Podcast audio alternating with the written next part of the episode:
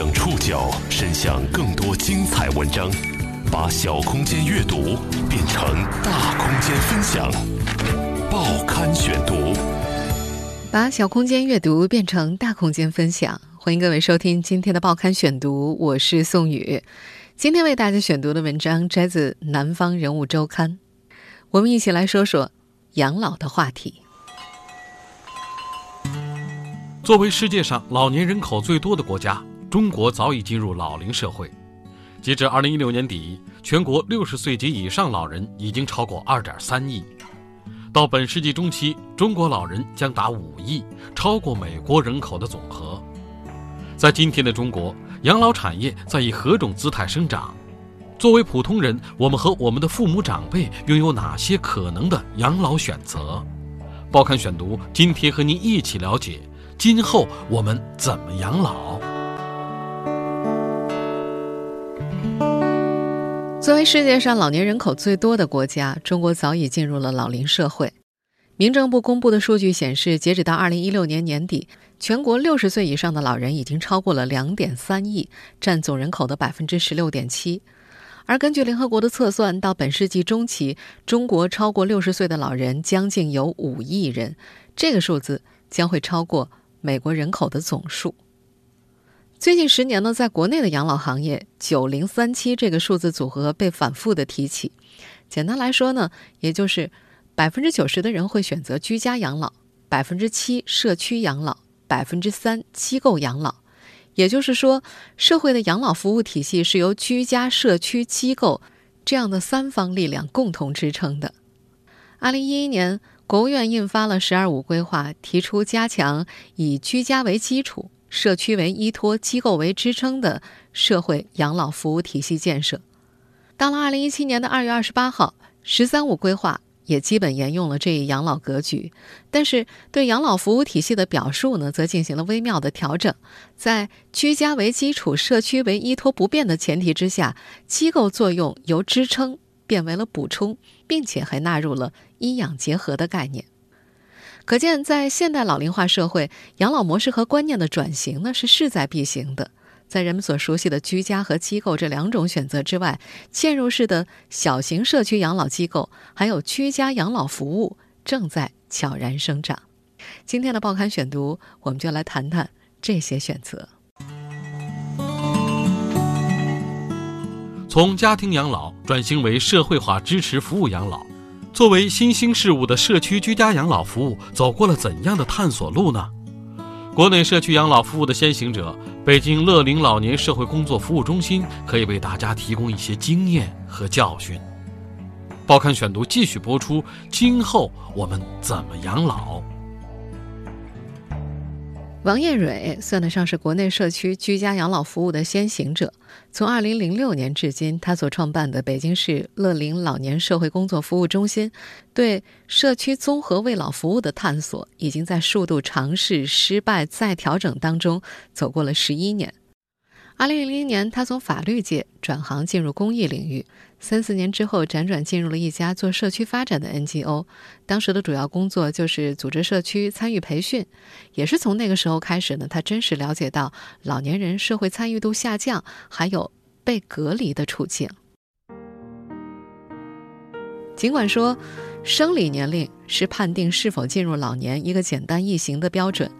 比如，世界卫生组织把六十五岁以上的群体视作老年人，但在长期研究老年心理学的北京大学副教授张欣看来，年龄啊，它并不是界定老年的唯一标准，社会关系与角色也是判定老人与否的重要指标。进入老年阶段呢，通常就意味着社会关系的变化。张欣打了个比方，为什么我会说呀？退休之后适应很难，就是因为觉得。工作单位不要我了，我是不被需要的。老年人除了有亲情的需求之外呢，还有一种被需要的需求，这也是很重要的。在二零零六年左右，一边做着社区参与培训，王艳蕊做养老服务的想法也开始渐渐萌芽了。他最先试点的是天祥社区，但是在项目落实之前，又缺钱也没人，居委会也保持着观望，于是他就决定。先从调研开始做，看看社区里的老人都有什么样的需求。他就带着一些志愿者开始走门串户，结果不如人意。比方说，有些老人告诉他们：“我需要一个保姆”，这就超出了他们的能力范围了。不过在那会儿呢，王艳蕊没想更多。虽然一般老人的其他需求暂时没法解决，但是穷困和孤独是他看见的，那就先着眼于经济困难和空巢孤寡的那部分老人嘛。对于前者，他当时设计了个手工项目，组织一批没有任何收入的老年妇女做手工，然后再把产品进行义卖。针对后者，当时他开展的是最老套的青年志愿者上门探访活动，每周一次和老人聊天儿。虽然说这些活动的设计初衷都非常的美好，但是回头看呢，他却对执行情况不太满意。手工义卖项目表面上做到了没有资助也能够收支平衡，但直到今天呢，他也没太能持续，因为涉及到制作呀、销售呀太多的环节了。老年人的年纪大了，组织管理、规模量产都有问题。而青年志愿者的上门探访活动呢，由于青年志愿者是非常难招募的，基本上就是来一波换一波。美其名曰帮助空巢老人打扫卫生和老人聊天儿这根本就不能够支持老人家，还老打扰人家。到了后来呢，还是那些老人自己说：“我们不要全靠别人，只要别得病，自己组织起来呗。”于是，老年互助小组成立了。最终的事实证明啊，老有所用不是一句空话。有位失去亲人的老奶奶曾被列为重点陪伴对象，哪怕有青年志愿者。一两个月上门拜访，老太太也没能从悲伤里走出来。一聊到自己的老伴儿就哭。后来这个老年互助小组成立之后，老太太也参与了。她主动帮别的老人量血压，还开导别人，精神状态有了一百八十度的大转弯。在这种帮助别人的过程当中，老人们自己就完成了退休以后的生活价值。看到老年人状态的改变，王艳蕊就开始寻思着把这个互助小组稳定下来，要求他们选出组长，也申请到一些项目的小额资助，进行一些社区活动，还定期奖励优秀的志愿者，由试点社区推广开去。他又找到了其他的居委会主任，从一个社区到十个社区，成立了二三十支小队。二零一一年十二月，“十二五”养老相关规划下发。面对中国日益严重的老龄化问题，以居家为基础、社区为依托、机构为支撑的社会养老服务体系建设，正是在国家层面被表述。随着政策下行呢，各地基层政府机构有了完成规划的任务和压力。怎么做，谁来做，都是问题。这也给王艳蕊他们提供了机会。六年前，社区养老的入场选手寥寥无几。竞争远不似今天这么热闹。当时业内对社区养老的普遍理解是社区养老不能过夜，但在实际操作中，矛盾和悖论很快出现。报刊选读继续播出：今后我们怎么养老？很快，北京石景山区广宁街道想做日间照料中心的消息就传到了王艳蕊那儿。二零一一年。乐陵的第一家社区日间照料中心就成立了。中心成立之初那一两年是不允许过夜的，只接收日托服务和上门照料服务。根据北京青城同恒大健康科技研究院研究中心主任程梅介绍，当时啊，业界对于社区养老的普遍理解就是社区养老不能过夜，理所当然的认为社区嘛，离家近嘛，早上家人把需要托管的老年人给送回来。傍晚下班再接回家，这看起来是个很理想的方案。因此，作为居家和机构养老之间的过渡性解决方案，社区养老驿站只接受日托，以区分社区与居家机构。王艳蕊最开始做这种日间照料中心呢，也是遵循这一业内规则的，但是很快问题就在现实当中暴露了。开业不久，就有位阿姨主动表示，希望把患有阿尔茨海默症的老父亲送到他们这儿来。尽管他们家里请了保姆，还有姐妹几个轮流帮忙看着，但由于还有一位失能卧床的老母亲，加上她自己还得时常外出看着小孙女儿，实在是力不从心。不过送过来没两天，阿姨就说自己不行了。她家住三楼，每天早上把老爸从家里扛出来，晚上再扛回去，太费劲了。老人本来眼睛就不好，下楼梯容易摔，再加上阿尔茨海默症，要引导他走个两百米都绝非易事。阿姨就请求王艳蕊，能不能干脆就送你那儿全托呢？这并不是特例，长期关注社区居家养老的程梅也证实，日间照料最大的问题就是从家到社区这短短一段距离的接送。一开始呢，他们是借鉴国外的社区养老模式，但是国外没有这个问题呀，因为他们的社区日间照料中心都是有车的，而且国外居民住独栋平房的比较多。每天由社区的护理人员往返接送比较方便，但在我们国内一般没有这个条件，无论是车还是人都不够，所以悖论就出现了：那些能够方便的走到社区养老机构的活力老人，其实并不真正需要日间照料中心，不过是多个活动场所打麻将搞活动。如果收费的话，没几个活力老人会去，因为找别的免费场地一样玩嘛。但是对这些养老机构来说，没有愿意付费的客户，也就没法创收，没法维持运营成本，自然就不可持续了。而真正对日间照料托管服务有需求的，都是失能失智老人的刚需家庭。这些刚需家庭需要什么样的服务？真正的需求并不是调查出来的，也不是写问卷写出来的，而是通过服务去测试测出来的。王一蕊有些哭笑不得的举例。你如果去做问卷调查，问老年人需不需要老年餐桌呀？百分之九十的老人都说会要，但真正办起来的时候，会发现买单的可能只有不到百分之五十，这百分之五十才是真正的刚需呢。于是他们讨论来讨论去，最终决定在原来的居家上门护理、老年餐桌等服务基础上，逐渐开放短期全托。自此，好多需求就来了。从二零一二年到二零一三年，逐步调整模式之后，他们也开始有了一部分收入，和普通的养老机构类似，每月收取一定的床位费，按等级评定护理费、餐费等等。两千到四千的价格是北京市场价的一半，只能维持机构运营。有需要的家庭也愿意出这笔钱，因为其他机构要么不愿意接收，要么太贵，要么就是太远了。对老年人需求理解的变化，也贯穿整个国内社区养老服务行业的变化。根据国家民政部历年发布的官方数据，2011年和社区养老相关的机构、设施、床位数量等各项都尚未进入报告项目。依据“十二五”规划二零一二年才开始将社区留宿与日间照料床位纳入了统计。这一年得出的数据是十九点八万张。在那个时候，机构。仍是养老服务的支撑，并且以床位数量建设为指标。二零一二年的十九点八万张社区留宿与日间照料床位，随着二零一三年至今各省颁布的《社区居家养老服务条例》，到了二零一六年已经变成了三百二十二点九万张了，五年之间增长了十六倍之多。尽管截止目前各地居家养老机构的运营成熟程度不一。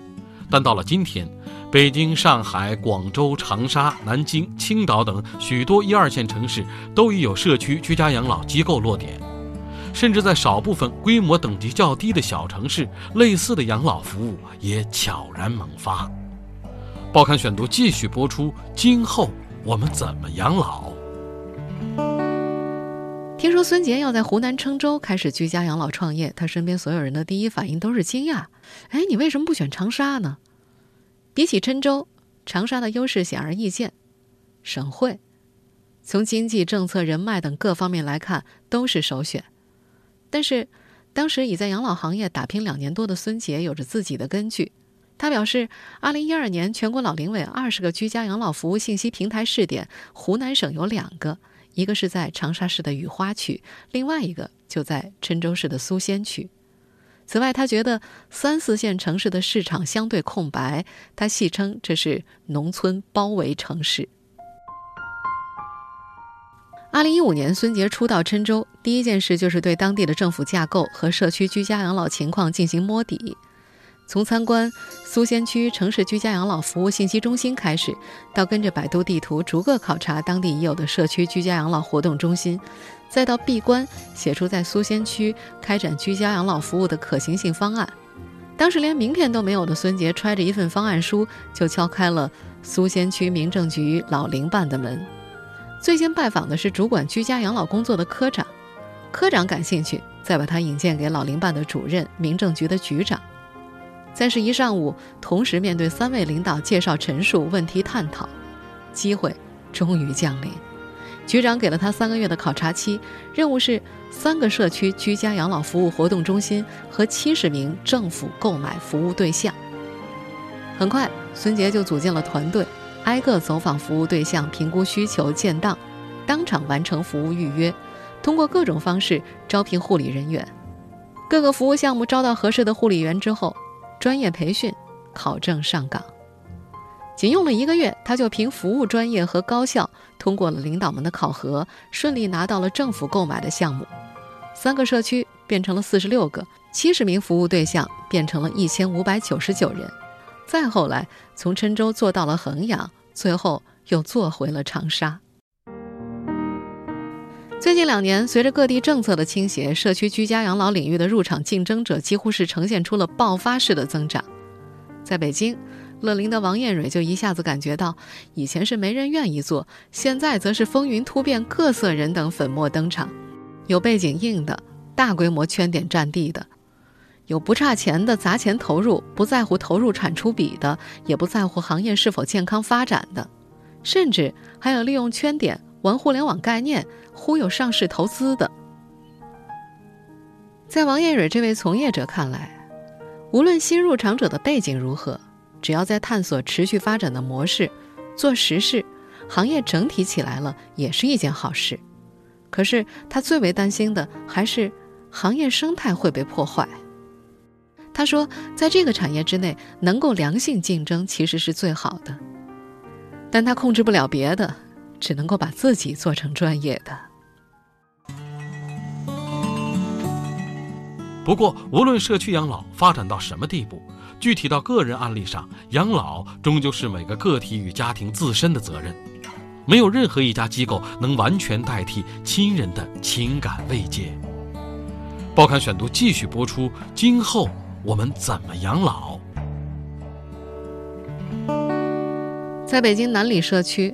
乐龄的养老驿站就设在社区门口，在附近，公园、超市、医院都有，地方不算特别大，一个大公共用餐区，四间房，十五张床位。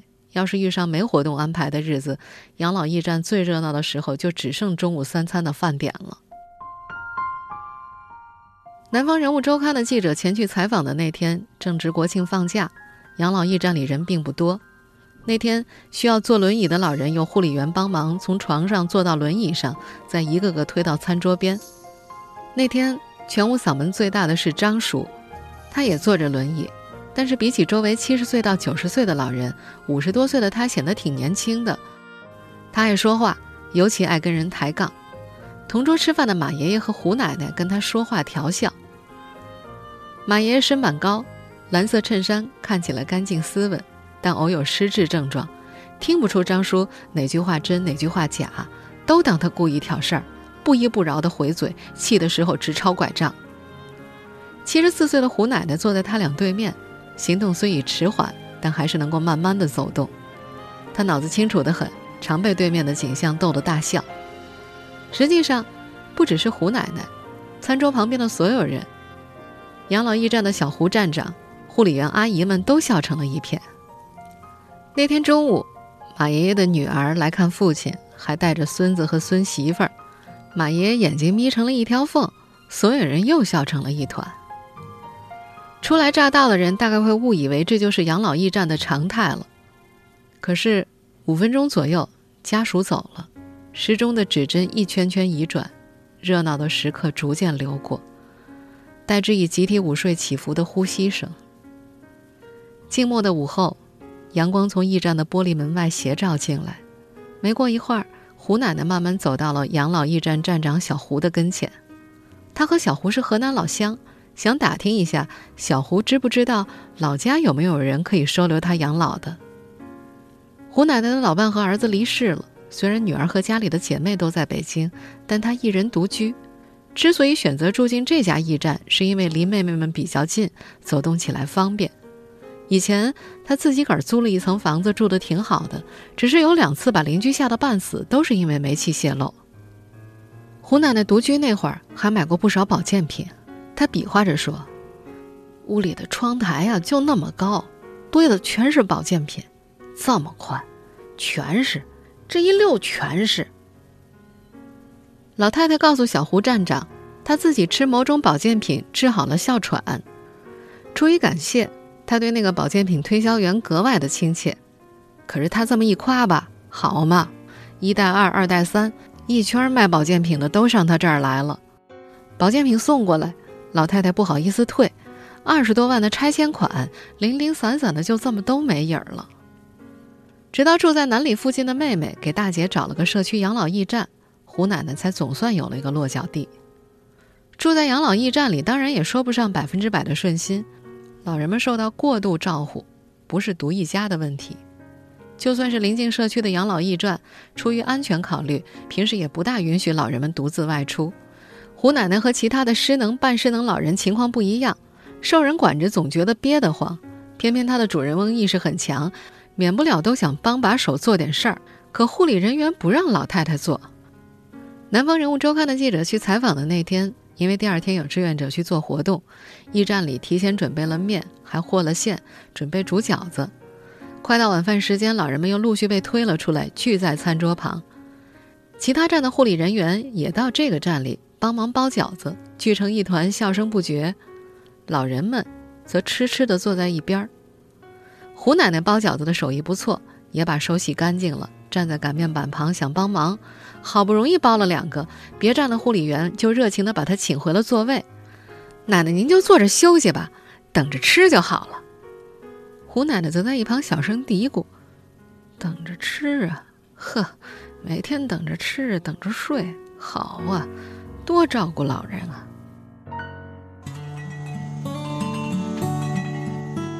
如今，整个社会对养老服务还存在一定的误解。年龄固然会带来疾病发病率增高、身体机能整体衰退等各种自然退化，但将对老年人的照护过分特殊化，有时也会适得其反的带来焦虑。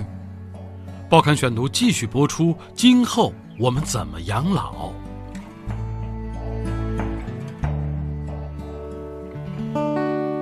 北京青城同恒大健康科技研究院研究中心主任程梅说：“其实所有的老人都不希望。”当他年老之后，他身上所有表明他丰富社会身份的标签都被一一去除了，只剩下了一个老人。在台湾护理界有个概念叫做“自立支援理念”。永信基金会自立支持辅导会的黄慧基专门从事台湾养护机构的评鉴和质量管理。在一场社区居家养老主题沙龙上，他强调，自立支援理念是一种照护革命。不能够让老年人因为被照顾而更加失能。有一个曾在别的机构卧床三年的老人，因为另一家机构的护理员持续陪着老人做康复训练，从尝试移动身体开始，到练习坐，再到最后竟然能在别人的搀扶下站起来了。在程梅看来，年龄固然会带来疾病发病率的增高、身体机能的整体衰退等各种自然退化，但是。将对老年人的照顾和看护过分特殊化，有时候也会适得其反的带来焦虑，或者说，将养老视作问题，本身就意味着整个社会对于衰老的恐惧和焦虑。若能够将老年看作正常且必然迎来的一个年龄阶段，重新置于人的完整生命履历当中来看待它，老龄不过便是全龄的一部分。程伟表示说。大多数人生活的社区实际上都是全龄化社会，社区居民所需要的服务其实是全部年龄人口的需求。可能未来这个社区的老年人比例会高一点，那我们提供慰老服务的比重就会变高。而现在年轻家庭多一点，可能针对他们的服务就会多一点。他觉得社区服务的核心原则之一就是就近服务。人口比例决定了这个社区的服务供应商的结构，应该根据具体的市场需求进行自发调整。要构建一个健康发展的全龄化社会，需要政府、社会、企业、NGO 几方力量参与，搭建共治共享的平台，让社区居委会、物业公司、业委会、居民自治组织、提供服务方等各种相关利益方都能够有机会表达观点、协调资源，共同完成社区治理的顶层设计。老年阶段特殊，但也并不特殊。无论何种状况，若都能维持作为人的尊严，走过秋叶静美的阶段，这才是理想状态。